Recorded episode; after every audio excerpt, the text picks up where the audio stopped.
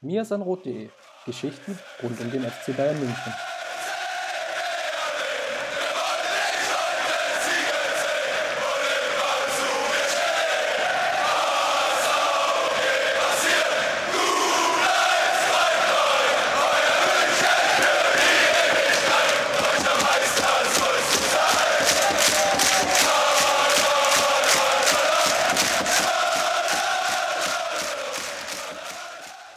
Herzlich willkommen zum Mir sind Rot Podcast, Folge 223. Nein, stimmt gar nicht, sogar 224 schon.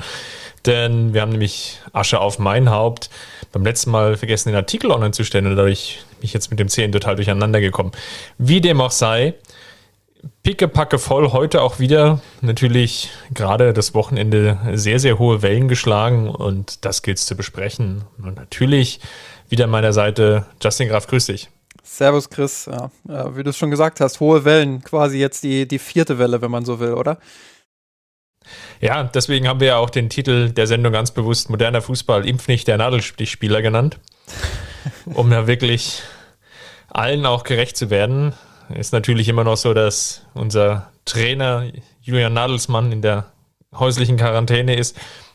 Spaß beiseite, ich glaube, es ist immer noch ein, ein ernstes Thema was es zu besprechen gilt. Und ähm, vielleicht mal so als Einleitung, als Hinführung, ähm, weil das ist, glaube ich, der Teil, den wir jetzt auch zunächst zuerst besprechen wollen, ist, dass wir jetzt am Wochenende und das jetzt einfach mal so zur zeitlichen Einordnung am Freitag mehr oder weniger einen ja, Leak hatten, so kann man das, glaube ich, nennen. Das heißt, da wurde öffentlich, welche Spieler beim FC Bayern denn noch nicht geimpft sind. Ähm, da war Joshua Kimmich drunter, dann ist aber auch Thomas Müller und Benjamin Pavard. Muss man mal schauen, wie, wie aktuell die Liste ist, weil beide Spieler waren ja positiv getestet oder beziehungsweise auch erkrankt und dadurch haben sie natürlich auch einen Versatz, bis sie eigentlich sich dann auch impfen lassen können. Und Cuisance und Rocker, der eine oder andere fragt sich jetzt so, wer, wer sind die denn? Ja, die gehören auch noch zum Bayern-Kader. Und das sind die, die fünf genannten Spieler. Und es hat sich natürlich jetzt dann alles an Joshua Kimmich dann festgemacht, natürlich, weil der einfach das Aushängeschild mittlerweile ist, das FC Bayern, muss sich ja nur die Vertragsverlängerung vor Augen führen, mit welchem Tamtam -Tam und Bromborium die gefeiert wurde, das Stadion angeleuchtet. Also, das ist nicht irgendein Spieler, sondern das ist der Spieler des FC Bayern oder zumindest der zukünftige Spieler des FC Bayern. So kann man es sicherlich sehen. Und natürlich, der auch in der Nationalmannschaft eine tragende Rolle hat. Also das war einfach dann logisch, dass das öffentliche Interesse dann, dann sehr, sehr groß ist. Ähm, mal noch so zu, zur Einordnung. Jetzt heute, wir nehmen am Dienstag auf, hat die DFL auch nochmal eine Pressemitteilung rausgegeben. Ganz spannend eigentlich, wo sie darauf geschaut hat, ja, auf die unterschiedlichen Regelungen und, und Kommentare, die die DFL erhalten hat, ist ja eigentlich insofern etwas zynisch. Sicherlich, dass es ja für die Stadionbesucher zum Teil einfach eine 2G-Regel gilt, jetzt mal ganz verallgemeinert. Und die Spieler dann aber wiederum nicht zwangsläufig in diese 2G-Regel fallen. Und ja, ein bisschen erklärt, können wir vielleicht jetzt im Laufe der Diskussion natürlich auch noch darauf eingehen. Aber ganz, ganz spannend war dann noch eine weitere Frage, wie hoch ist die Impfquote bei den Clubs der Bundesliga und der zweiten Bundesliga?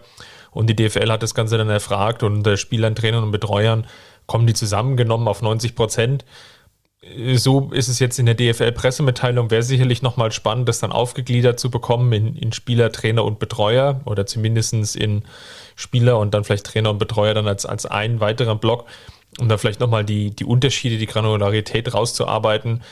Nichtsdestotrotz, das sind jetzt die Zahlen, die die DFL veröffentlicht hat und das ist jetzt so der Stand der Diskussion, die sich dann daraus ergeben hat, nämlich dann am Samstag und das ist jetzt der, der Punkt, an dem wir jetzt ja diskutieren, dass Joshua Kimmich dann Patrick Wasserzieher bei Sky nach dem Spiel, darüber müssen wir glaube ich auch noch sprechen, das Spiel, aber nach dem Spiel dann ein Interview gegeben hat, wo es dann ja doch relativ scharf zur Sache ging in den, den Äußerungen von Kimmich und das zumindest jetzt in der medialen Nachberichterstattung hohe Wellen geschlagen hat. Ja, also da steckt jetzt natürlich schon mal erstmal ganz, ganz viel drin. Ähm, angefangen vielleicht bei den Spielern, die dort geleakt wurden. Ähm, ich ich glaube, das hängt nicht nur damit zusammen, dass Josua Kimmich jetzt der der, das Aushängeschild ist, dass er dort äh, als, als derjenige dann eben ähm, sich gestellt hat, äh, sondern beziehungsweise dass er dann derjenige war, der sich dazu gezwungen sah, ähm, sich zu äußern, ähm, sondern dass einfach bei ihm die Sicherheit medial am größten war. Ähm, Kerry Howe beispielsweise äh, von, von Spox, den, den ich sehr schätze, der auch sehr nah ähm, ja, äh, da, da, dran ist und viele Informationen hat, viele gute Informationen, äh, hat relativ schnell zu dieser fünfköpfigen Liste gesagt, ähm, ja, dass das äh, Fake sei. Ähm, klar, jetzt könnte man sagen, Kimmich, da hat sich ja bewahrheitet, also warum nicht auch bei den vier anderen, aber ich wäre da extrem vorsichtig ähm, und will einfach darauf hinweisen, dass die anderen vier Namen ähm, in keiner Form gesichert sind. Ähm, Thomas Müller beispielsweise hat sich ja äh, nach dem Spiel auch recht deutlich positioniert und hat gesagt, ähm, er ist ein Freund des Impfens und ähm, würde es auch jedem empfehlen, das zu tun.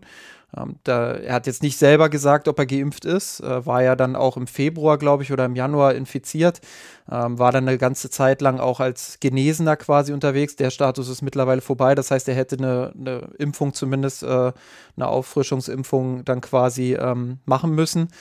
Ähm, ja, ob er die gemacht hat, weiß ich nicht. Das hat er nicht gesagt, aber die, die Aussagen, die deuten schon darauf hin, dass er dem gegenüber ähm, doch deutlich offener ist als beispielsweise Kimmich. Ähm, das, das so das eine, wo ich einfach sage, Vorsicht äh, vor dieser Liste. Nicht einfach jetzt sagen, einer stimmt, die anderen vier also auch, ähm, sondern da wirklich auch abwarten, ob da jetzt öffentlich irgendwas passiert. Ja, und ansonsten, ähm, wie du es halt skizziert hast, ähm, ich finde es ähm, zuallererst und das vielleicht auch mal vorweggestellt, äh, eine absolute Frechheit, dass, ähm, dass diese Namen da einfach so in die Öffentlichkeit gestellt werden, unabhängig davon, wie man jetzt zum Impfen ähm, und, und zu der ganzen Corona-Debatte und alles, was da losgetreten wurde, steht, ähm, ist es einfach ein Unding, dass da die Namen so geleakt werden ähm, und äh, an die Presse durchgegeben werden und ähm, dass dann äh, quasi ähm, Kimmich in der Situation ist, sich äußern zu müssen. Ähm, ich glaube, wir alle oder, oder fast alle, ich kann nicht für alle sprechen, aber ich kenne sehr viele Menschen, die in ihrem Umfeld wiederum Leute haben, ähm, die sich aus diversen Gründen nicht impfen lassen wollen. Man kann die nicht immer verstehen und, und man wird die auch nicht immer verstehen. Ähm, aber man muss es zumindest akzeptieren, glaube ich, dass es diese Menschen gibt. Und ähm, ja, warum sollte das bei einem, bei einem Fußballprofi anders sein? Die Quote von 90 Prozent überrascht mich ehrlich gesagt ein bisschen. Ich hätte schon gedacht, dass es noch ein bisschen weniger ist, ähm, so ein bisschen mehr Richtung Gesellschaft auch tendiert. Aber ähm, ja, vielleicht, ähm, vielleicht stimmen die Zahlen, vielleicht stimmen sie nicht, das wissen wir nicht. Ähm, aber es ja. gab, gab ja einige Kampagnen, zum Beispiel, ich erinnere mich daran, dass die polnische Nationalmannschaft zum Beispiel komplett mit Johnson und Johnson durchgeimpft ja. wurde im, im Vorfeld der Europameisterschaft. Und da wird es, glaube ich, so die ein oder andere Initiative dann vielleicht jeweils gegeben haben, die dann sicherlich erklärt, warum die Impfquote dann zum Teil da, dort hoch ist. Aber wie eben auch schon angesprochen, es kann natürlich jetzt sein, dass es bei den Spielern tendenziell wiederum geringer ist und dann einfach nach oben gezogen wird aufgrund der, der Trainer und Betreuer. Genau, und ähm, ja, also das wäre natürlich lobenswert. Wenn das 90 Prozent sind, dann ist das ein Riesenerfolg, äh, muss man ganz klar so sagen. Äh, dann ist das auch sehr, sehr vorbildlich ähm, und, und finde ich das super. Ähm, ja, aber um einfach auch nochmal auf Kimmichs Situation zurückzukommen, ähm, unabhängig davon, wie seine Argumentation ist, und da werden wir jetzt gleich nochmal drauf eingehen, ähm, finde ich es einfach eine Frechheit, dass er sich dort ähm, dem stellen muss und dann eben, ähm, und das musste er ja quasi, weil er ja äh, indirekt dazu gezwungen wurde durch diesen Leak, äh, sich dazu zu äußern. Ähm, ja, finde ich die Situation einfach nicht schön ähm, und, und ja, einfach auch nicht angemessen, dass das so passiert ist und ähm, ja, da habe ich kein Verständnis für und äh, das will ich einfach auch nochmal vorwegstellen, bevor wir da in die Diskussion einsteigen. Gut, dann lass uns mal darüber sprechen. Ich glaube, der Hauptgrund oder das Hauptproblem, was sicherlich entstanden ist, entspringt einfach den Aussagen von Kimmich in dem Interview. Ähm, ich glaube, da hat sich sicherlich der Verein auch keinen Gefallen damit getan. Das kann man, glaube ich, auch so sagen den Spieler dann nicht gut genug vorzubereiten. Der Spieler natürlich, in dem Fall jetzt Kimmich, auch selber nicht. Ähm, weil seine Aussagen natürlich jetzt nicht nur jetzt bezogen auf den Impfstatus sehr kurz gegriffen waren oder sicherlich diskussionswürdig, da kommen wir sicherlich gleich auch noch drauf, sondern auch die restlichen Fragen. Und dann natürlich dann der Eindruck entstand, vielleicht insgesamt, was jetzt auch bei mir hängen geblieben ist, eine, eine gewisse Arroganz und eine gewisse Überheblichkeit und die dieses ganze Bild Profifußballer natürlich nochmal etwas stärker zementiert hat.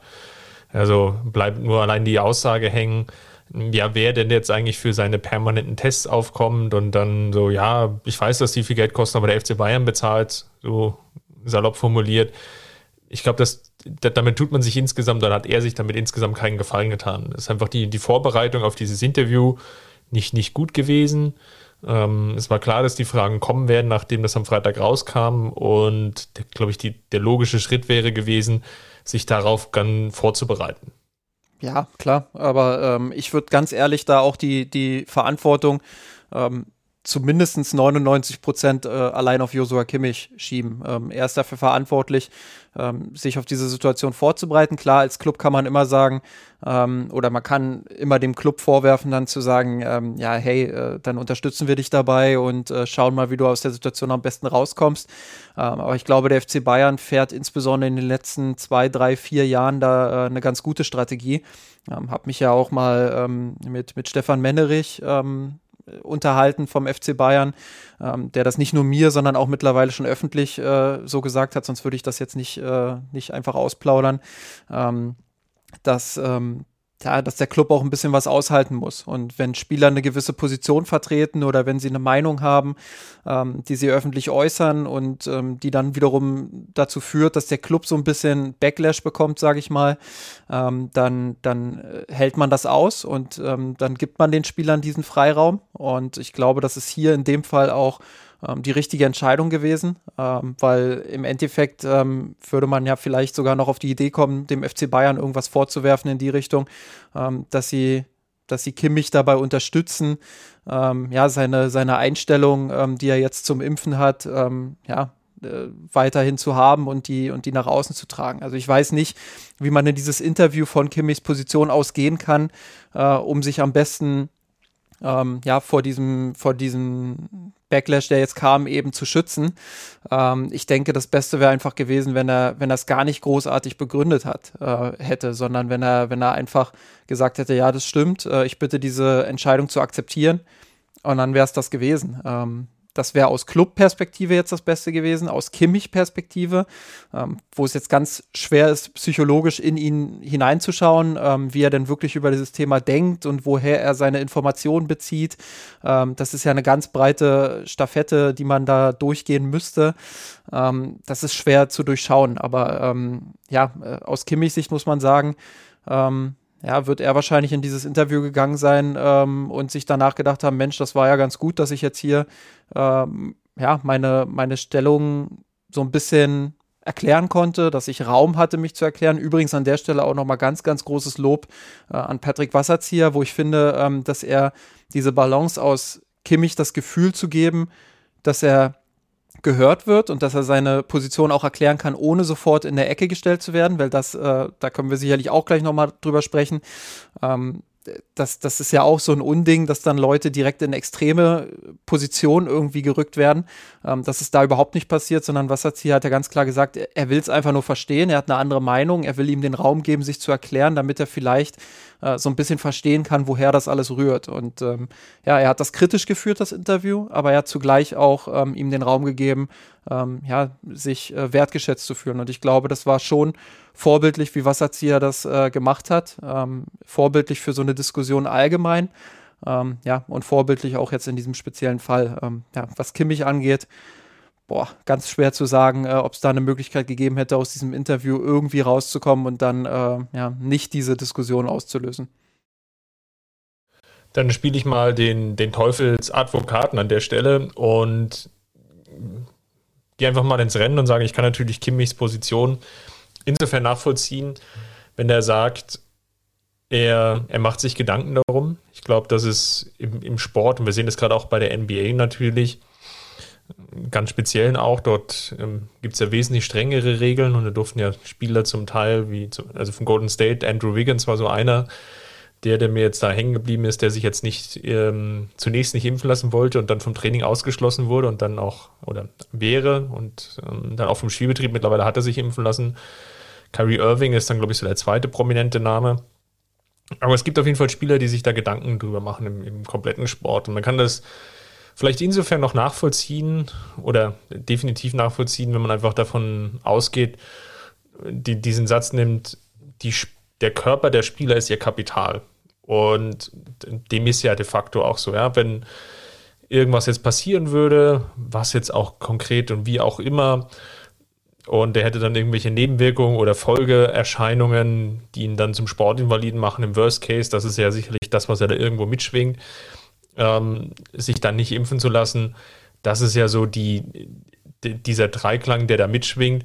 Und ich kann das so insofern nachvollziehen, dass man sich ja vielleicht als Sportler noch mehr Gedanken darüber macht, wann ist vielleicht auch der perfekte Zeitpunkt jetzt in Bezug auf Trainingssteuerung, wann, wann lasse ich mich impfen mit den, den möglichen Nebenwirkungen und was ist denn jetzt eigentlich, wenn die ne Langzeitfolgen, und das ist ja das Kernargument von Kimmich, ähm, doch irgendwie wesentlich schlimmer sind und ja, und so weiter und so fort. Ja, also die, diese ganze Argumentation, dass man sich da zumindest als Spieler sich Gedanken macht, das finde ich eigentlich gar nicht so verwerflich, weil ich das auch zum Teil jetzt in dieser Diskussion im Nachgang so empfunden habe, dass das eigentlich dieses sich Gedanken machen so völlig in Abrede gestellt wird. Und das kann ich zumindest, diesen Teil kann ich nicht nachvollziehen.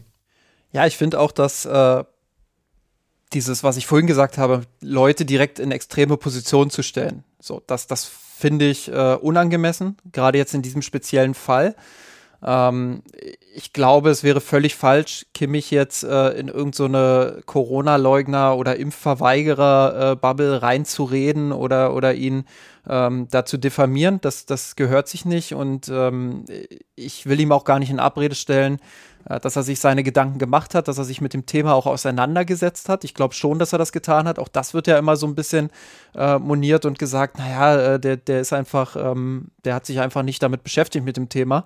So, das glaube ich gar nicht. Ähm, ich, wie gesagt, wir können den Kimmich nicht reinschauen, wir wissen die Beweggründe nicht. Ähm, ich kenne das nur aus meinem Umfeld, ich kenne das nur von, von Leuten, die sich nicht impfen lassen wollen, ähm, dass sie, ähm, gibt ja diesen, diesen Begriff False Balance, ähm, dass, dass da einfach eine falsche Balance von, von Fakten irgendwo ähm, herrscht, ähm, dass man vielleicht ähm, Einzelfälle ein bisschen ja, ein bisschen zu gewichtig sieht im Vergleich zu der großen Masse, äh, bei der eben nichts passiert ist. Ähm, und dass das einem dann Sorgen macht. Und diesen Prozess, den kann ich schon nachvollziehen. Ähm, aber ich ich finde die Entscheidungsfindung dann am Ende halt schwierig. Und ähm, ich finde halt, und das kann ich nicht nachvollziehen, ähm, ja, dass er, dass er dann äh, von Langzeitfolgen spricht und dass er gerne abwarten würde, ähm, wie das denn in einem Jahr aussieht, beispielsweise. Ein Jahr hat er jetzt nicht genannt, aber ähm, er hat ja, das ist ja schon damit mitgeschwungen. So, ja, wir haben den äh, mRNA-Impfstoff oder die Impfstoffe insgesamt haben wir jetzt erst ein paar Monate. Ähm, wie sieht es denn in ein, zwei Jahren aus, so nach dem Motto, ähm, wie wird das denn weiter erforscht und tritt da vielleicht doch noch was auf? Ähm, ich glaube, da fehlen fehlen einfach Fakten bei ihm, die, die ähm, ja vielleicht auch zu einem anderen Schluss führen würden, ähm, wenn er diesen Fakten denn das entsprechende Gewicht geben würde. Und ich glaube, ähm, das ist hier nicht der Fall. Und ähm, ja, das, das ist ein bisschen schade. Und ähm, ich habe mich mehr darüber geärgert, über diese Signalwirkung, die dadurch entsteht, nämlich, dass Kimmich dadurch natürlich nochmal Unsicherheit äh, in, diesen ganzen, in diese ganze Impfdebatte gebracht hat, ähm, als darüber, dass er selber jetzt nicht geimpft ist. Weil das ist eine Entscheidung, ähm, ja, da, da muss man, egal welche Position man vertritt, die muss man akzeptieren. Wie gesagt, ich habe in meinem Freundeskreis Leute, die sind nicht geimpft. Ich habe ihn ähm, gesagt, was ich davon halte und habe auch versucht, die Unsicherheiten ihnen zu nehmen. Das geht nicht immer. Manchmal geht das. Ähm, aber das ist eine Entscheidung, die muss man akzeptieren. Die muss man auch respektieren. Ähm, und ich glaube, dass ähm, jegliche Art von Beleidigungen oder ähm, ja, äh, Unterstellungen ähm, da einfach fehl am Platz ist. Das, das einfach vorweg gesagt, bevor wir dann kritisch jetzt auch wirklich ähm, in das Inhaltliche einsteigen und versuchen auch auf seine Argumentation nochmal einzugehen. Gut, ich glaube, du hast den Punkt schon gemacht und das ist eigentlich genau dann die Richtung, die ich jetzt auch hin wollte. Das natürlich ganz spannend ist, zu sagen, die Argumentation ist nachvollziehbar. Die Handlungsableitung, die da rauskommt, ist natürlich zumindest jetzt für mich nicht nachvollziehbar. Und das ist, glaube ich, auch für viele nicht nachvollziehbar. Und du hast es jetzt schon angesprochen, dass natürlich, wenn man das jetzt mit einer moralischen Note versieht, natürlich jetzt auch nochmal insofern problematisch, da und jetzt kann man ja, egal an welchem Bereich man jetzt ansetzen will, ganz, ganz viel oder das, das Thema natürlich nochmal aufladen. Ne? Angefangen natürlich vom letzten Jahr die Gesellschaft, in Anführung, Ab- und Führungsstrich, ja, inwieweit das jetzt mal ähm, zutrifft, sei jetzt mal dahingestellt, hat ganz viel verzichtet, um den Fußball überhaupt die Möglichkeit zu geben, trotz allem weiterzuspielen. Und äh, da sind ganz, ganz viele Tests, die vielleicht in anderen Bereichen sinnvoller gewesen wären, als es noch nicht so viele Tests gab, dann in den Fußball reingeflossen. Natürlich auch, wie viel Ernsthaftigkeit kann wirklich hinter seiner Initiative stecken und so weiter und so fort. Ja, also die, das, das kann man eben alles reindeuten. Und deswegen finde ich es halt so schwierig oder schade, wie diese, also diese, diese Kausalkette, die Kimmich in diesem Interview aufgebaut hat. Ähm, wie gesagt, die kann ich nachvollziehen, insofern am, Ein am Einstieg, dass man sagt, ja, ich mache mal als Spieler Gedanken und ich will vielleicht da erstmal abwarten und ich bin da unsicher. Ähm, das ist für mich erstmal gekauft und das ist sicherlich eine Position, die die nachvollziehbar ist. Ich sage nicht, dass sie gut ist, ich sage, dass man sie nachvollziehen kann. Aber dann natürlich jetzt in Bezug auf ja, Langzeitstudien und mögliche Ergebnisse, denn dann wird die Argumentation natürlich sehr, sehr gefährlich, weil es einfach mittlerweile doch den, die ein oder andere wissenschaftliche Evidenz gibt. Und da hast du jetzt ja den Punkt schon gemacht, wo es dann auch schwierig wird, ja, wenn die ähm, und, und wo du natürlich auch Bereiche reinkommst, wo man sehr schnell dann eben abdriften kann in diese Wissenschaftsfeindlichkeit, in der wir ja gesellschaftlich ja auch drinstecken. Und ich mache das als an einem Punkt mal ganz simpel und plump fest. Ähm, wenn, die, wenn dir die AfD beitritt und ganz laut für dich eintritt, dann weißt du auf jeden Fall, dass du auf der falschen Seite der Geschichte stehst. Und das sollte ihm, glaube ich, an der Stelle zu denken geben. Genau, und wenn wir jetzt auch inhaltlich da mal einsteigen in die Argumentation, ähm, es hat ja schon rein biologische Gründe, dass Impfstoffe keine Spätnebenwirkungen erzeugen, beziehungsweise erzeugen können, die beispielsweise jetzt ähm, nach der Impfung zwei, drei, vier oder fünf Jahre oder auch ein Jahr nach der Impfung plötzlich irgendwie auftreten. Ähm, mehrere hochrangige ExpertInnen haben das ja auch bestätigt, dass Langzeitfolgen bei Impfungen generell nicht bekannt sind und äh, dass, dass der mRNA-Impfstoff, ähm, der ja äh, so ein bisschen auch für die neue Technik in Anführungsstrichen ähm, kritisiert wird, sehr schnell im Körper ähm, abgebaut wird und somit ähm, ja schon nach circa 50 Stunden nicht mehr nachweisbar ist dort. Ähm, so, und wenn wir über Langzeitfolgen sprechen, ähm, dann müssen wir auch über Langzeitstudien sprechen, die Kim mich ja angesprochen hat, ähm, die natürlich dennoch wichtig sind, trotz dem, was ich gerade gesagt habe. Aber nicht, weil irgendwie in zwei, drei, vier, fünf Jahren nach der Impfung bei einer Person irgendwas auftreten kann, sondern eben, ähm, weil es schließlich seltene und sehr, sehr seltene Nebenwirkungen gibt, die quasi sofort auftreten oder ein, zwei Tage später. So, und ähm, wenn du ja so eine Nebenwirkung hast, die bei einer aus 20.000 oder 50.000 oder 100.000 Personen auftreten können, ähm, dann ist es natürlich auch so, dass es bei den allermeisten Impfungen in der Vergangenheit so war, dass es sehr, sehr lange gedauert hat, bis die wirklich ähm, in der Häufigkeit dann auch zu Tage getreten sind. Ähm, ja, dass sie, dass sie entdeckt wurden und dass sie dann eben auch weiter erforscht werden konnten. Und das ist ja ähm, das, was mit Langzeit eigentlich gemeint ist. Nicht, wie gesagt, dass es irgendwie in zwei, drei Jahren nach der Impfung was gibt, was passieren könnte und plötzlich auftritt, sondern ähm, dass es einfach bei anderen Impfungen zwei, drei Jahre dauern kann, bis diese ganzen Nebenwirkungen, die sofort bei Menschen auftreten, äh, dann wirklich auch erforscht sind und dann eben auch ähm, ja, als Nebenwirkung so festgestellt werden können.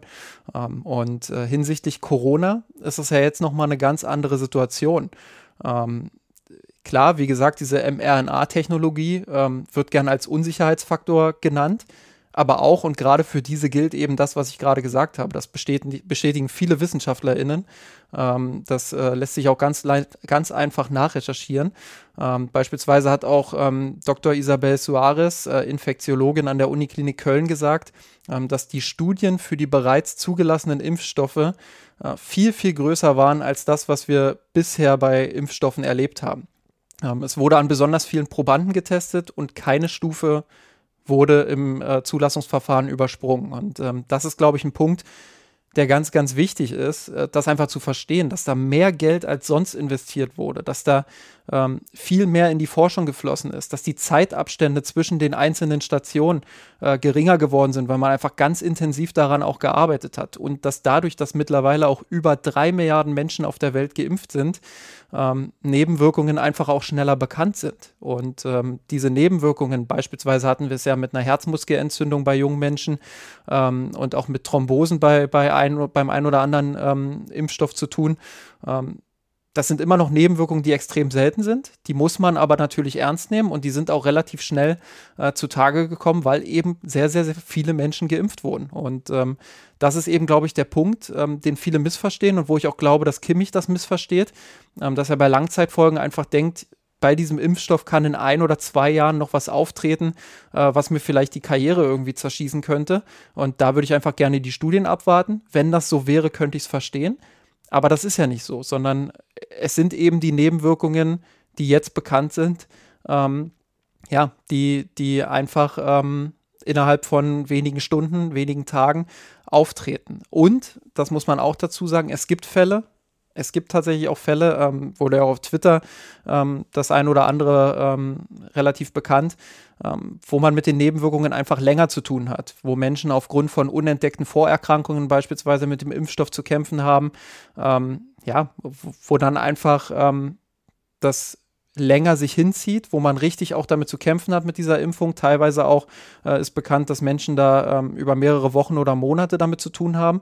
Ähm, das ist nicht schön, muss aber auch dazu sagen, das sind eben extrem seltene Einzelfälle. Und wenn wir über einen Menschen wie Kimmich sprechen, mit dem Zugang äh, zu einem ärztlichen Netzwerk, ähm, ja, dann, dann sollte es ja eigentlich nicht die große Herausforderung sein, ähm, ja, das, ähm, das hinzubekommen, glaube ich.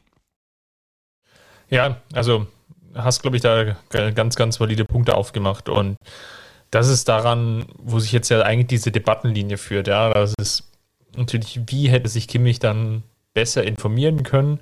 Wie hätte man dann auch anders über diese Thematik sprechen können? Ich glaube, das ist so das, was jetzt viele auch Berichterstatterinnen ja so wirklich erzürnt, dass jemand, der so viele Möglichkeiten hat, dann scheinbar doch den, den, den leichten, einfachen Weg wählt. Ja? Und das macht, ähm, das macht, glaube ich, viele traurig, weil natürlich insofern natürlich diesem Fußball auch immer mit, mitschwingt und ob das jetzt nun richtig oder falsch ist, das sei jetzt ja mal völlig dahingestellt, aber der Fußball ist ja auch immer aufgeladen mit, ähm, die Spieler haben oder Spielerinnen, kann man ja ganz übergreifend sagen, oder sogar Sportlerinnen haben ja eine gewisse Vorbildfunktion. Und diese Vorbildfunktion müssen sie wahrnehmen. Und das ist aber nicht möglich oder sollte, sollte nicht überhöht werden. Das ist, glaube ich, der, der bessere Begriff, sollte nicht überhöht werden, weil unterm Strich sind das einfach auch nur Menschen und die neigen zu Fehlern und, und Fehleinschätzungen wie, wie viele andere auch. Und bei Kimmich ist es jetzt eben nun hier jetzt auch der Fall.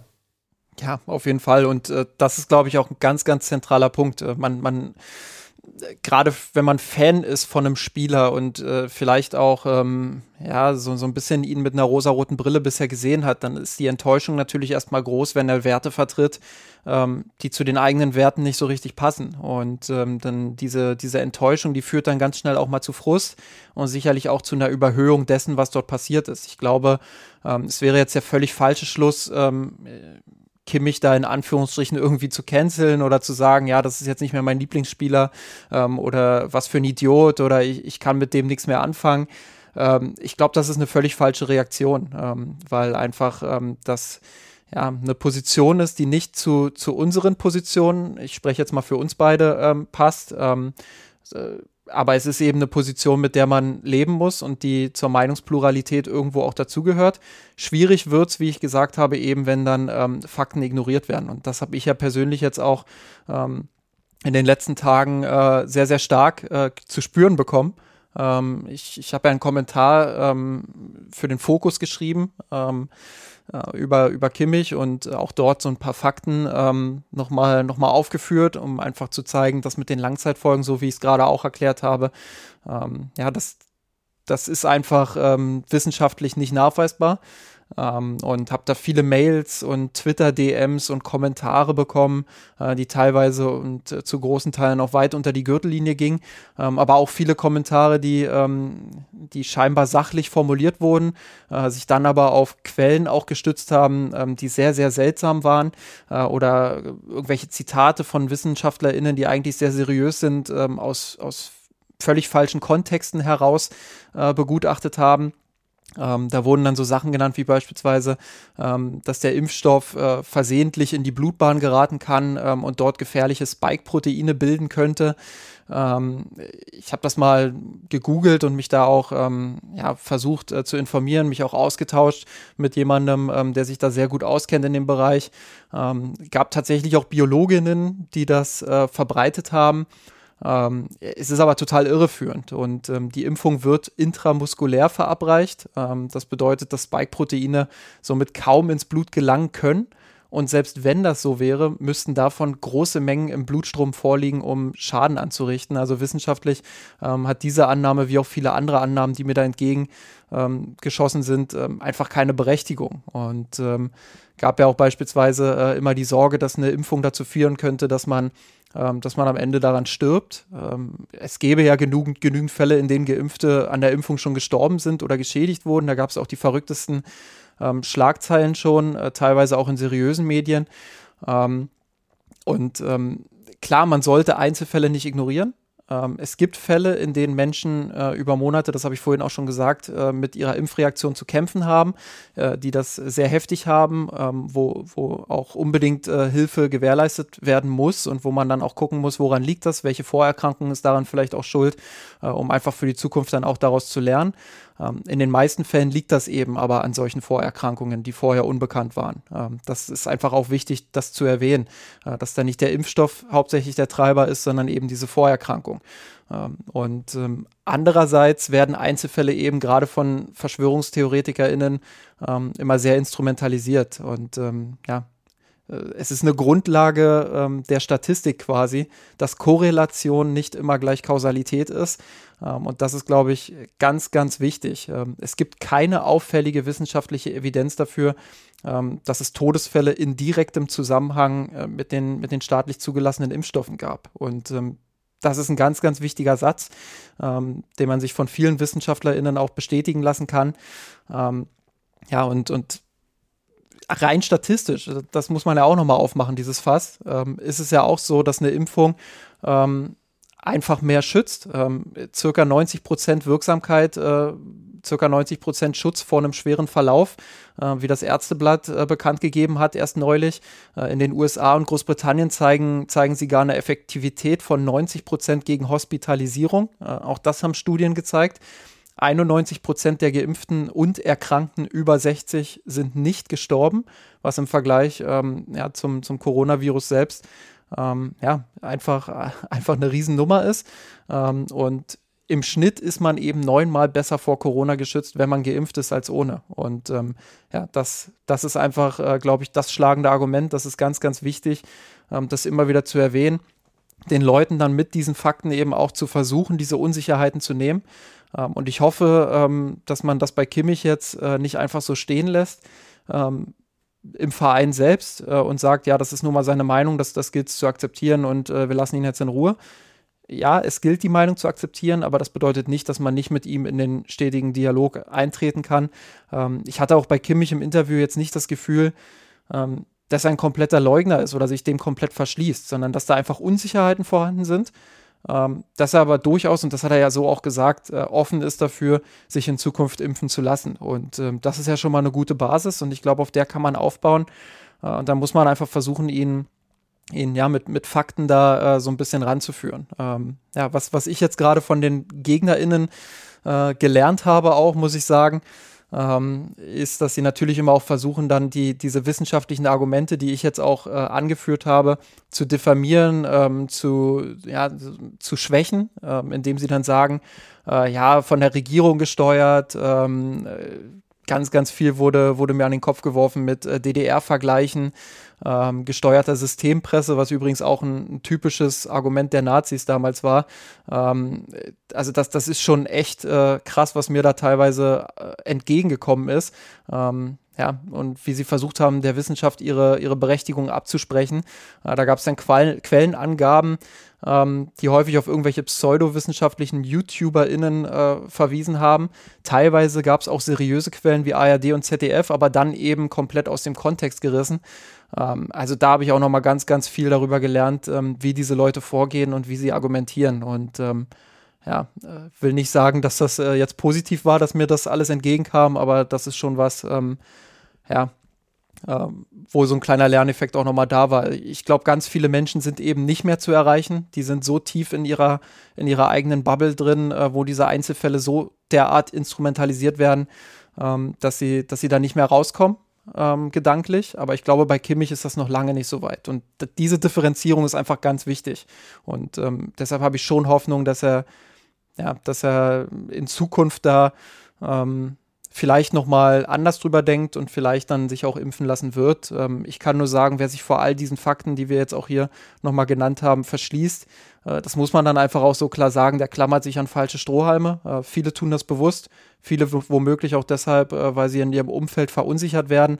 Ähm, aber es sind und bleiben eben falsche Strohhalme und ähm, ja, das, das ist einfach so. Gut, dann machen wir mal einen Haken dran an dem Blog und ich würde sagen, lass uns mal ins Sportliche einsteigen. Ganz spannend, die Amateure hatten den letzten Spieltag vor dem Start der Rückrunde.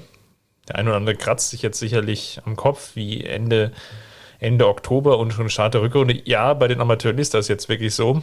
Die starten am Freitag, dem 29. jetzt in die Rückrunde gegen Augsburg. Ähm, lang, lang ist her. Mitte Juli das Hinspiel, was in Augsburg gewonnen wurde. Und ja, positive Neuigkeiten ähm, dahingehend. Es gab ja das Spiel gegen Bayreuth, welches ähm, unentschieden endete, 1 zu 1. Es war wirklich ein Spitzenspiel, wie man sich erwartet hat. Und ja, jetzt im Nachgang bleibt sicherlich hängen, glaube ich, gerechtes Ergebnis. Sicherlich gab es die Chancen auf den Sieg. Ähm, ja, wurde dann äh, von der Chancenverwertung her nicht genutzt. Auf der anderen Seite hatte Bayreuth sicherlich dann auch die ein oder andere Chance noch in der zweiten Halbzeit. Da kann man festhalten, dass mal gerecht ist unentschieden.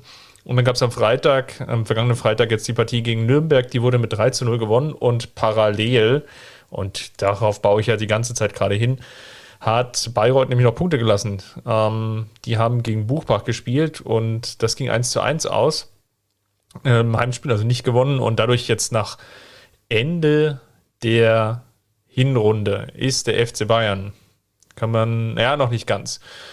Herbstmeister sagen, ähm, nicht ganz. Dahingehend, es gibt nämlich das ein oder andere Nachholspiel noch. Die Bayern haben selber eins, Bayreuth auch noch eins.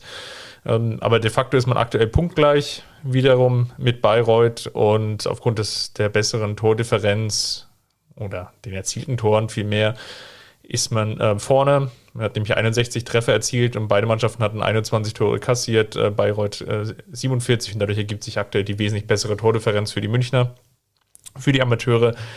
Und das sind ja zumindest jetzt mal bei den, den Amateuren jetzt ganz positive Neuigkeiten.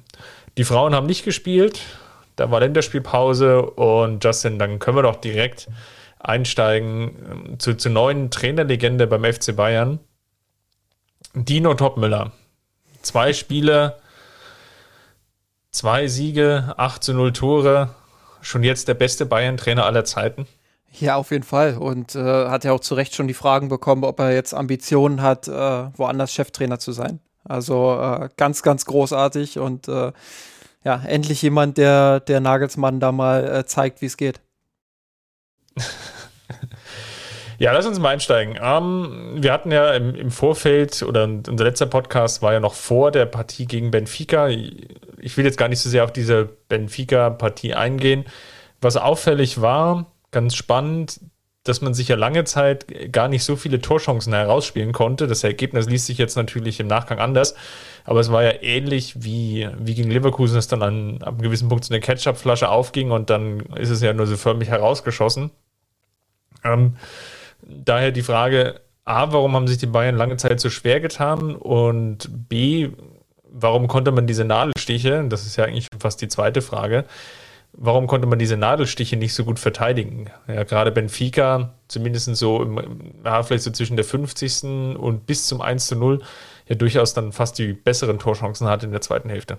Jetzt sind wir doch wieder bei Nadelstichen. Ähm, ja, also ich glaube, die Bayern äh, haben sich einfach ähm, schwer getan, in Anführungsstrichen, äh, weil Benfica einfach auch ein ganz guter Gegner ist, äh, die, die das gut verteidigen, mit viel Physis, gerade auch im Zentrum. Ähm, taktisch haben sie es clever gelöst, äh, haben von, ihrem, von ihren Schwachstellen, die sie zuvor in den Partien gezeigt haben, äh, nicht allzu viel durchblicken lassen. Ich glaube, die Bayern waren dennoch die klar kontrollierte und, und dominante Mannschaft auch. Ähm, hätten auch früher schon in Führung gehen können. Gab die ein oder andere Situation, äh, ja, wo sie gut vorm Tor waren. Ähm, da geht es dann immer so ein bisschen auch um Chancenverwertung. Ansonsten ähm, glaube ich, äh, ist schwer getan, vielleicht auch ein bisschen zu, zu bedeutungsschwanger der Begriff.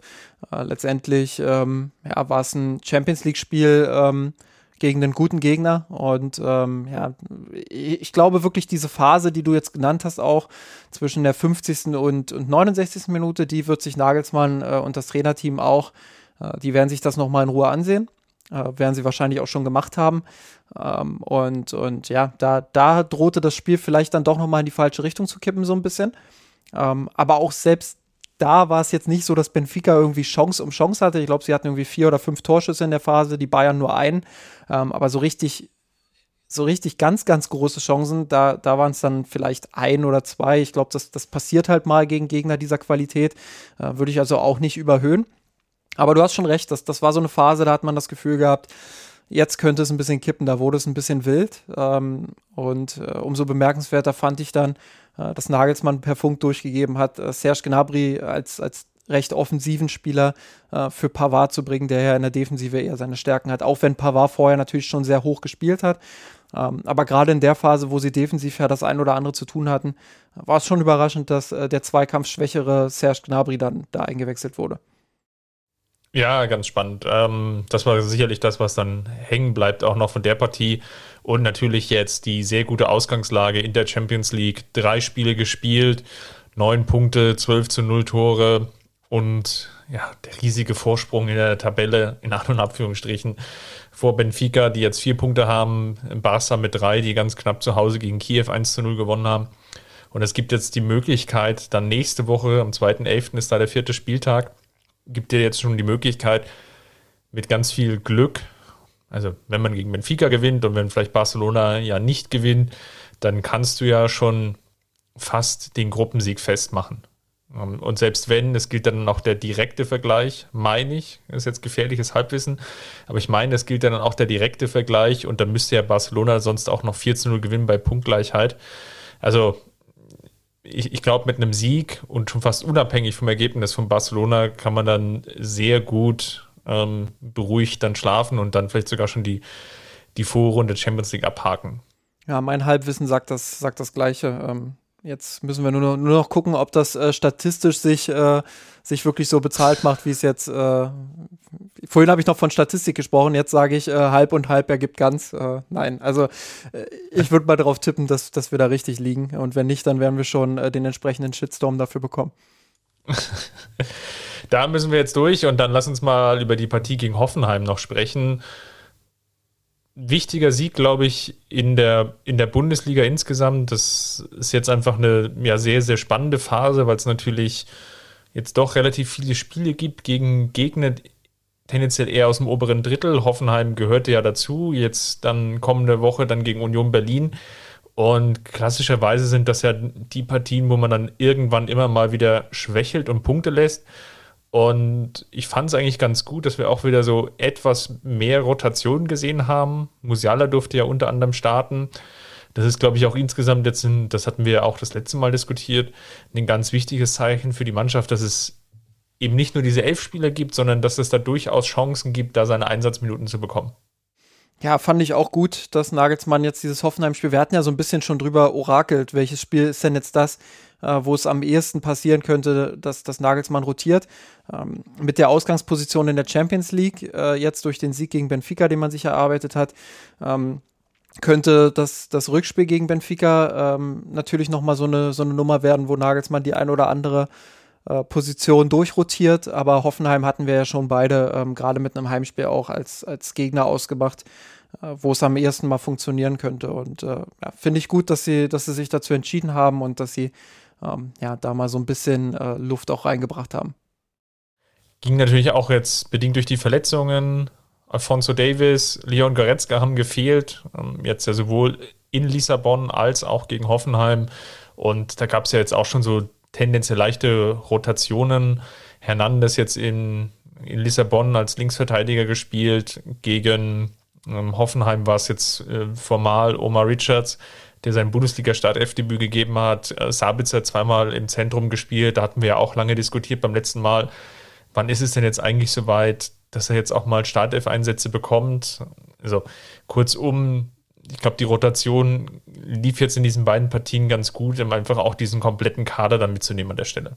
Ja, und du, du siehst halt auch ähm, bei einem Sabitzer, wenn der jetzt zweimal von Anfang an startet, also zumindest habe ich das so gesehen, ich weiß nicht, ob du es auch so gesehen hast, ähm, dass da so ein bisschen Rhythmus dann auch reinkommt. Und ähm, ich will jetzt nicht sagen, dass er irgendwie die Sterne vom Himmel gespielt hat, aber das ist auch nicht zu erwarten nach, nach dieser Zeit jetzt. Ähm, ähm, aber ich fand schon, dass man eine Leistungssteigerung gesehen hat und dass er sich sehr aktiv auch beteiligt hat am Spiel, ähm, wenig Fehler gemacht hat ähm, und, und ja, dass ihm dieser Rhythmus einfach auch gut zu Gesicht steht. Ähm, und so ist das bei anderen Spielern ja auch. Und ähm, deshalb wird es wichtig sein, jetzt nach und nach dann wirklich auch die Kaderposition äh, 14, 15, 16, 17 ähm, damit reinzubringen. und, und denen auch regelmäßig Spielzeit zu verschaffen, damit die da sind, wenn, wenn sie gebraucht werden. Ja, also ich fand Sabitzer okay. Ist jetzt sicherlich keine herausragende Leistung gewesen in beiden Partien. Man hat aber durchaus gesehen, glaube ich, dass er ein, ein guter Ergänzungsperspektivspieler sein kann. Die Frage wird halt sein, ja, also ne, wir, wir haben im Vorfeld der Verpflichtung sehr viel darüber diskutiert, was kann er dem FC Bayern geben und was ich mir noch manchmal stärker wünschen würde, und da sieht man jetzt auch mal sehr schön den Vergleich im, zu, zu Leon Goretzka natürlich, das ist so dieses, dieser Gedanke, auch nochmal stärker Richtung Strafraum zu, zu gehen, ja, und, und sich versuchen dann auch eher so als Option im Strafraum, also in der Box dann wirklich auch anzubieten. Da ist es noch immer etwas verhalten oder ist so mein Eindruck, dass er da nicht, nicht ganz mitzieht, dann tendenziell auch lieber eher den Abschluss aus der, der Ferne sucht. Der hat ja natürlich einen relativ guten Abschluss. Nichtsdestotrotz ist das jetzt, ja, gibt, gibt so leichte Punkte, wo man sagen könnte, da, da geht sicherlich noch mehr. Dann drehe ich den Spieß jetzt mal um und frage dich, ähm, ja, äh, haben sich die Bayern gegen Hoffenheim eigentlich schwer getan? Und, und wenn ja, warum? ich, ich würde gar nicht sagen, dass sie sich schwer getan haben. Ich glaube, das war so ein typisches Spiel. Jetzt in diesen vielen englischen Wochen, was durch den 2 zu 0 Treffer natürlich dann vorentschieden war, weil, sind wir mal ehrlich, Hoffenheim natürlich jetzt auch nicht die Mittel hat in der Offensive, um sich dann wirklich gut einzubringen. Ich glaube, wenn man Kritik üben will, ist dann so, dass man vielleicht die in der zweiten Halbzeit dann erst relativ spät und vielleicht sogar dann erst mit den Wechseln dann diesen Schalter nochmal umgelegt hat und gesagt hat, gut, jetzt, jetzt versuchen wir nochmal mit den nächsten 10 Minuten, 15 Minuten nochmal mit erhöhtem Einsatz zu spielen, um dann vielleicht wirklich auf Nummer sicher zu gehen, um dann das, das 3 zu 0 zu machen ne, die, die Pferde und vor die Apotheke kotzend haben wir ja jetzt unter anderem gegen, gegen Köln gesehen, jetzt im Heimspiel. Sicherlich jetzt ein, ein ähnlicher Vergleich. Eine Partie, die der FC Bayern lange Zeit dominiert hat, wo es früh 2-0 stand und dann war es gedanklich abgehakt und auf einmal macht Köln aus zwei halben Szenen zwei Tore. Und dann hast du natürlich nochmal diesen riesen Aufwand. Und das gilt es natürlich tendenziell zu vermeiden. Nichtsdestotrotz kann man natürlich auch sagen, der FC Bayern steht wesentlich stabiler in den vergangenen Wochen als jetzt im Vergleich zum zweiten, dritten Spieltag. Also ähm, von daher kann ich das schon nachvollziehen, dass da jetzt dann nicht die, die ganze Zeit Vollgas gespielt wurde und das Ergebnis am Ende mit dem 4 zu 0 spricht ja trotz allem für die Münchner. Ja, definitiv. Ähm, zwei Sachen dazu. Ähm, das, das erste ist, ähm, dass mir die Leistung von Hoffenheim fast schon äh, so in der öffentlichen Wahrnehmung ein bisschen zu schlecht wegkommt. Ich finde, dass sie das gegen den Ball äh, mitunter wirklich auch druckvoll und gut gemacht haben und äh, dass sie auch hinten ähm, ganz gut gestanden haben. Das heißt, wenn die Bayern sich mal durchkombiniert haben, ähm, hatten sie es immer dann doch geschafft, die Angriffe noch so ein bisschen zu entschleunigen äh, und wieder hinter den Ball zu kommen. Ähm, und, und auch gerade in der zweiten Halbzeit haben sie dann nach vorne den ein oder anderen, äh, da sind wir wieder beim Nadelstich, den ein oder anderen guten Nadelstich nach vorn gesetzt. Ähm, ja, da, da sind die Bayern äh, dann in dieser Phase auch so ein bisschen impflich davon gekommen. Ähm, und, und also, das ist einfach dieser, dieser Punkt, den ich machen will, dass, dass Hoffenheim äh, das gar nicht so schlecht gespielt hat. Man kann jetzt natürlich dann ähm, drüber diskutieren wieder, wobei ich das jetzt an der Stelle lassen würde, ähm, was es eigentlich für die Bundesliga bedeutet, wenn die Bayern ähm, einen guten bis, bis, ja, sagen wir einen guten Gegner ähm, so deutlich besiegen dann am Ende. Ähm, das zweite ist, ich, ich glaube aus Nagelsmann-Perspektive wieder oder aus Trainer, Trainerteam-Perspektive ähm, wird man diese Phase, die ich gerade beschrieben habe, wo Hoffenheim auch den einen oder anderen Nadelstich setzen konnte, ähm, da, da wird man nochmal genau drauf schauen, weil das wird Nagelsmann dem Team sicherlich nochmal vorhalten, wenn es darum geht, ähm, wie bringe ich so ein 2-0 eigentlich energiesparend nach Hause. Und ähm, das haben sie nicht geschafft in der Situation. War ein relativ offener Schlagabtausch, wo Hoffenheim durchaus auch hätte das 2-1 erzielen können. Wie das Spiel dann gelaufen will, wäre, will, will ich gar nicht orakeln. Ist halt nicht passiert, aber ähm, ich glaube, ähm, dass, dass die Bayern dann noch einen Tick souveräner hätten agieren können. Ein bisschen mehr den Ball laufen lassen, nicht ganz so vertikal in der Situation vielleicht auch spielen, äh, ein bisschen die Kräfte auch schon. Ähm, das haben sie nicht getan, dadurch wurde das Spiel relativ wild und der Laufaufwand wurde dadurch natürlich auch nochmal äh, ja, ein Stück intensiviert. Und ähm, das, das ist vielleicht das, was man mitnimmt aus dem Spiel, wo man sagen kann, ähm, da geht noch ein Tick mehr ansonsten, ich stimme dir vollkommen zu. Äh, defensiv ist das äh, sehr, sehr stabil aktuell, was die Bayern machen, gerade in den, äh, in den Phasen, wo sie dann wirklich auch bei 100 Prozent sind und, und äh, das Spiel kontrollieren. Ähm, ja, da kommen sie mit ihrer, mit ihrer Struktur einfach richtig gut zurecht und verteidigen viele Konter schon, schon im Ansatz. Ähm, also da äh, mache ich mir auch wenig Gedanken. Ich glaube, äh, wir werden am Ende der Saison relativ wenige Gegentore auf dem, auf dem Konto des FC Bayern sehen. Ich glaube, was noch hängen bleibt, ist natürlich jetzt die Chancenverwertung von Robert Lewandowski. da geht es dann sicherlich nochmal drüber zu reden. Also schon die Großchance, die, die er ja gleich dritte, vierte Minute hatte, war, war ja eigentlich eine, eine fast 100% Chance, wo er eigentlich fast alles richtig macht und den Ball eigentlich nah und Abführungsstrichen nur am Baumann vorbeilegen muss, was dann nicht geklappt hat. Und ich will nicht sagen, dass das so ein typischer Lewandowski war, dann auch, dass er dann fast den schwersten macht mit diesem Fernschuss und der ja dann auch wunderbar getroffen oder gesessen hat. Aber das passt so ein bisschen ins Bild, dass man, dass er natürlich viele Chancen auch bekommt. Jetzt auch wieder im Vergleich jetzt zu vielleicht vor der Länderspielpause. Ich nehme jetzt mal das Fürth- und Frankfurt-Spiel, wo es ja gar nicht so viele Abschlüsse gab und Möglichkeiten für ihn, dass es jetzt tendenziell eher wieder mehr werden aber er natürlich dann auch in so einer Partie jetzt wie gegen Hoffenheim, ich sage jetzt mal ganz vorsichtig formuliert, natürlich mindestens doppelt treffen müsste. Ja, also ein Hattrick wäre drin gewesen für ihn. Ähm, wobei sich ja auch die, die Geister um die Definition eines Hattricks äh, streiten. Ich sage einfach mal, ähm, um jetzt nicht die nächste Debatte loszustoßen, drei Tore wären drin gewesen. Ähm, ja, äh, so einen Tag hast du dann auch mal, aber wie du schon richtig angemerkt hast, ich glaube, es ist positiv, ähm, dass er wieder diese Abschlüsse hat, dass er wieder mehr teilnimmt am Spiel. Ähm, ich habe ja damals auch gesagt, das muss man mal so ein bisschen beobachten, ob das jetzt eine neue taktische Rolle ist oder ähm, ob er da einfach nicht gut genug eingebunden ist für solche Situationen. Ähm, aber das würde ich mittlerweile wieder revidieren ähm, und, und sagen, ja, das äh, war eine Ausnahme, vielleicht ein kurzes, ein kurzes Formtief oder sowas auf hohem Niveau. Ähm, ja, äh, ich würde da jetzt auch nicht zu viel, zu viel wieder reinreden. Ähm, ich denke, war, war eine gute Leistung von ihm. Wenn er sich die Abschlüsse erarbeitet, wird er auch regelmäßig treffen. Äh, in dem Spiel muss er sich die Kritik gefallen lassen, dass es das ein oder andere Tor hätte mehr sein müssen. Klar, keine Frage. Gut, ich glaube, was wir noch mitnehmen sollten, ist das Comeback von Kingsley Coman, der ähm, wesentlich besser integriert und, und spielfitter wirkt jetzt als die vereinzelten Auftritte, die wir am Anfang der Saison gesehen haben. Das ist sicherlich auch ein positiver Aspekt, dass dann es für Julian Nagelsmann einfach auch mehr oder, oder Dino Topmüller mehr Optionen gibt. Ähm, Weil es natürlich jetzt ja, schon fast eine Ausnahmesituation ist, sind wir doch mal ehrlich, dass der FC Bayern vier Flügelspieler fit hat und theoretisch ja sogar noch mit Müller und vielleicht sogar noch mit Schuppomoving er sogar noch weitere Optionen in der Hinterhand hat, das ist natürlich ein Status, der hier auch eher seltener vorkommt. Ich finde es einfach auch äh, bemerkenswert, wie, wie gut Coman nach, nach den letzten Wochen äh, sofort funktioniert hat. Ähm, also das war ja gegen Benfica, gerade die zweite Halbzeit äh, war schon herausragend. Äh, klar geht so ein bisschen unter im Schatten äh, von, von Leroy Sané, der ja aktuell auch gut, äh, ja, gut aufs Gaspedal drückt. Ähm, und vielleicht auch im Schatten von, von Musiala, der ja sowieso immer bei den Fans immer hoch im Kurs steht, wenn es um Lob geht. Ähm, aber Coman hat das überragend gelöst, ähm, hat äh, ja, jetzt äh, toll gespielt zuletzt ähm, und wird wieder eine echte Alternative auch sein für die Startelf. Also da kann, kann sich das Trainerteam drauf freuen, so ein Luxusproblem zu haben.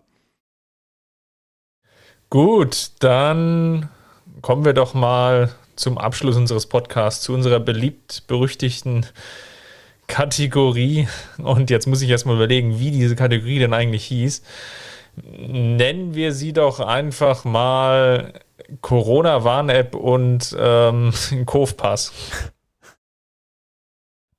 Jetzt, jetzt, musst du, jetzt musst du Erklärungsarbeit leisten. Äh, da, da, lässt du, da lässt du mich mit vielen Fragezeichen zurück. Ach, ich, mir, mir, ist einfach nichts Besseres eingefallen auf die Schnelle. Ich habe ja schon Angst gehabt, du sagst äh, Impfbefürworter und Impfgegner. Nein, die, die Debatte will ich eigentlich gar nicht führen. Ähm, machen wir es einfach ganz kurz und machen wir es wie wir gewohnt sein. Äh, welcher Spieler ist dir denn jetzt besonders ins Auge gestochen in der vergangenen Woche? Ja, ich würde einfach bei, bei Kingsley Coman gleich bleiben, ähm, weil ich einfach überrascht war, wie, wie gut er dann sofort wieder funktioniert hat. Ähm, war ja nicht ohne Fragezeichen versehen, seine Leistung. Äh, insofern ähm, ja, bin, ich, bin ich positiv überrascht und bin guter Dinge, dass er in, der nächsten, in den nächsten Wochen wieder eine sehr, sehr gute Option für den FC Bayern sein wird und äh, ist mir sehr positiv aufgefallen. Ja, kann man sich ja was nur anschließen. Ich würde trotzdem nochmal Leroy Sané nennen, der ja unermüdlich auch angelaufen ist, jetzt gegen Lissabon, gegen Hoffenheim dann auch die Pause bekommen hat, berechtigterweise. Und ja, wirklich auf der Welle des Erfolges reitet in den letzten Wochen. Also von daher nehmen wir einfach mal Leroy Sané. Und welcher Spieler ist denn auf der anderen Seite dann noch aufgefallen? Boah, das ist echt schwer. Äh, gewinnst zweimal zu null, ähm, ge gewinnst zweimal sehr, sehr hoch. Ähm, da, da, fällt mir ehrlich gesagt äh, kaum jemand ein. Ich, ich, ähm, ich habe schon überlegt, Nagelsmann einfach zu nehmen und mich zu drücken, weil er nicht dabei sein konnte. Ähm, äh, ja, wenn ich, wenn ich einen Spieler nennen müsste, ähm, wirklich auf ganz, ganz hohem Niveau und mit aller Vorsicht ähm, habe ich das Gefühl, dass Thomas Müller aktuell ähm, nach wie vor sehr wichtig ist für die Mannschaft und viele gute Aktionen hat. Ähm, aber dass er vom technischen Niveau her äh, in der letzten Saison schon mal stärker war als jetzt gerade. Ähm, da ist die ein oder andere Ungenauigkeit dabei. Ähm, nichtsdestotrotz, ähm, wie gesagt, auf sehr, sehr hohem Niveau. Ähm, aber es ist eine Kritik, glaube ich, ähm, die man durchaus mal anbringen kann. Ja, würde ich sogar mitgehen. Ne? Die, die Frage ist natürlich, und das ist sicherlich auch ein spannendes Thema dann für die nächsten Wochen, was kann dir einen Thomas Müller jetzt noch geben, ja? Oder gibt es denn nicht sogar mögliche Alternativen? Und ähm, wir haben ja ganz häufig darüber diskutiert, jetzt auch im Vorfeld von, von Julian Nagelsmann. Wie sieht's aus? Passt das? Ähm, wie, wie, gut kriegt er Thomas Müller integriert? Das ist ja so der, der Lackmustest ähm, für den FC Bayern oder für den Trainer des FC Bayern. Und ich, habt da auch noch keine abschließende Antwort. Wenn ich noch einen zweiten Spieler nennen würde, müsste, ja, dann, dann, dann fällt es mir schon richtig schwer. Ich würde mal Nyong Su nennen. Einfach nur aus dem Grunde, weil jetzt äh, ja viel Spieler jetzt auch verfügbar waren. Tolisso ist ja unter anderem auch wieder zurückgekehrt. Und der Weg in die Mannschaft wird gefühlt immer, immer länger. Und das reicht jetzt teilweise sogar, dass er gar nicht mehr im Kader ist. Und das ist angesichts jetzt der Vorbereitung schon ein überraschendes Zeichen. Und da habe ich auch noch keine richtige Antwort dafür. Ja, auf jeden Fall nachvollziehbar. Muss man, muss man mal die Langzeitstudien abwarten, was äh, Niansu angeht. Sehr gut. Dann haben wir, glaube ich, eine extrem wissenschaftliche Folge diesmal gehabt. Ich hoffe trotzdem, dass es euch da draußen jetzt gefallen hat. Wenn dem so sei, dann hinterlasst uns doch gerne einen Kommentar unter kurve.missanrot.de. Und selbst wenn es euch nicht gefallen hat oder wenn ihr Korrekturen, Verbesserungen habt, dann dort auch nur rein, rein damit. Wir gehen da gerne mit euch in die Diskussion und den Austausch. Ansonsten immer wieder der Hinweis, wenn ihr uns finanziell unterstützen wollt, das Pro äh, Projekt hier möglich machen wollt und, und, weiter am Leben halten wollt, schaut einfach mal bei mir ist rot.de vorbei auf einen der Patreon-Banner und werdet dort Supporter für, die, für den Missan Rot-Blog und ansonsten, ja, bleibt uns gewogen und vor allem dann hören wir, äh, uns nächste Woche und vor allem, das gilt ja mehr denn je fast dieser Tage. Bleibt gesund. Bis dahin, macht's gut. Servus. Servus, ciao gewonnen, mit ohne Kommen, der Haien hat's gemacht. Ich hab geträumt von dir, von unserer Weltpläne. Wir haben den Kampf gewonnen, mit ohne Knochen, der Haien hat's gemacht. Ich hab geträumt von dir, von unserer Weltpläne. Wir haben den Kampf gewonnen, Tore kommen, der Eier